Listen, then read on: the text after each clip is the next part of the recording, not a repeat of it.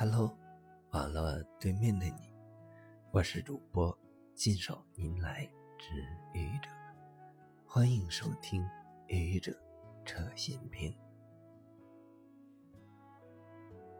社交软件在每个人的手机里都有，微信和 QQ 无疑是目前国内影响力最大的，使用人数。最多的两款是社交软件的老大和老二。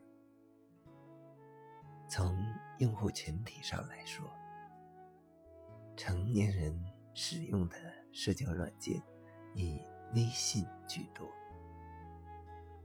孩子们呢，大多是用 QQ。作为成年人，我想微信。一定是你的第一应用。你在微信的使用过程中，是不是经历过别人拒绝你加好友的要求呢？微信刚刚推出的那几年，虽然来势汹汹，但远未达到今天国民应用的程度。一个人的微信，就像若干年前推出的手机。那个时候，一个人可能有手机，但是手机是私人化的物品。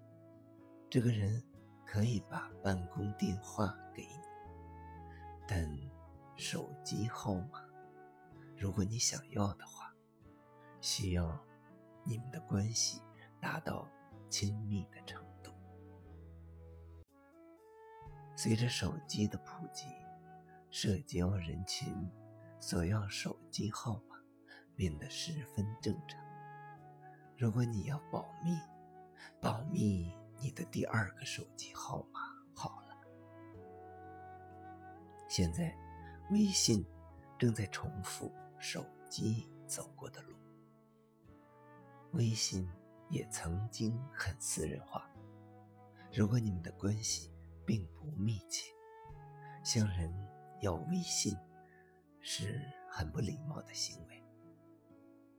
而今天，当你向一个并没有太多交集的人索要微信，也变得十分正常了，因为大家都这样啊。但是。仍然有一些人坚守着微信是个人隐私的理念，以安全为理由，让你搜电话号码找不到他的微信，通过群聊加不上他的微信，甚至当你向他索要微信的时候，他直接拒绝，或者对你置之不理。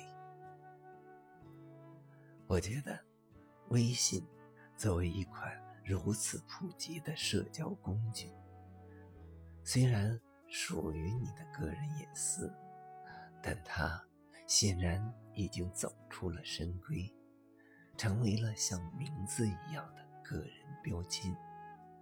所以，当一个人向你索要微信的时候，你没有必要拒绝。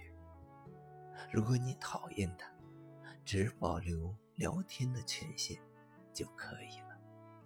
你说这样好不好呢？